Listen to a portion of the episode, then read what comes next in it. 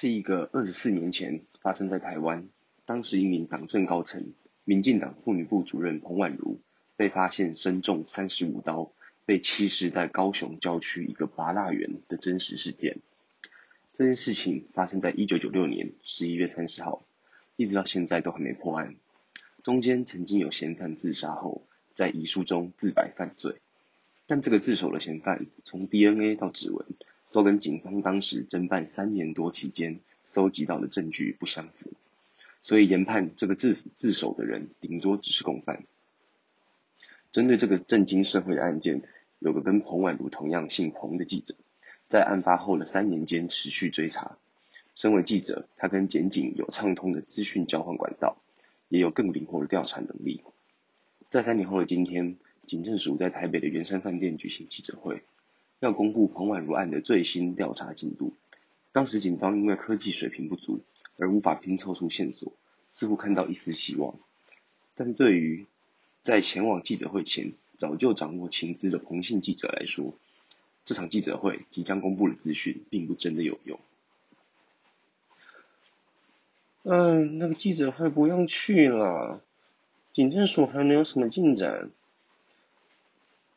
哎，可是学姐。听说要公布凶手的身份呢，这我早就听鉴识科的朋友讲过了。今天要公布的这个人，指纹、DNA 根本都和过去收集到的不合。啊？哇！我以为才来实习两个礼拜，我就可以碰到这种超大案件的记者会。嗯？你还来不到两周吗？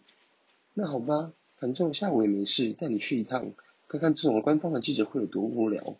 我跟你说，要当一个记者，要当一个好的记者，所有的工作里面最不重要的就是这种活动。洪记者一边答应了他带的菜鸟实习生，一边整理办公桌上关于彭婉如案的档案，打算待在计程车上再复习一下，继续思考目前卡住的地方可能存在什么盲点。全案的核心拼图就是没人真的看过凶手的影子。虽然经过媒体三年来的洗脑，几乎所有人都已经相信凶手就是某一位计程车司机，因为彭婉如最后被看见的身影，就是他在坚美饭店开完会之后，在楼下拦计程车，准备回到他那天晚上要住宿的圆山饭店。后来的事情大家都知道了，三天后，彭婉如的尸体在高雄鸟松的芭乐园被发现，身中三十五刀，有抵抗痕迹。看起来拔拉园不是第一现场。隔天，他的钱包和证件则被发现在东港大桥的桥下。彭婉如在搭上那台计程车之后，到底发生了什么事情？案发时间到底又是什么时候？第一现场又是在哪里？最重要的是，凶手的动机是什么？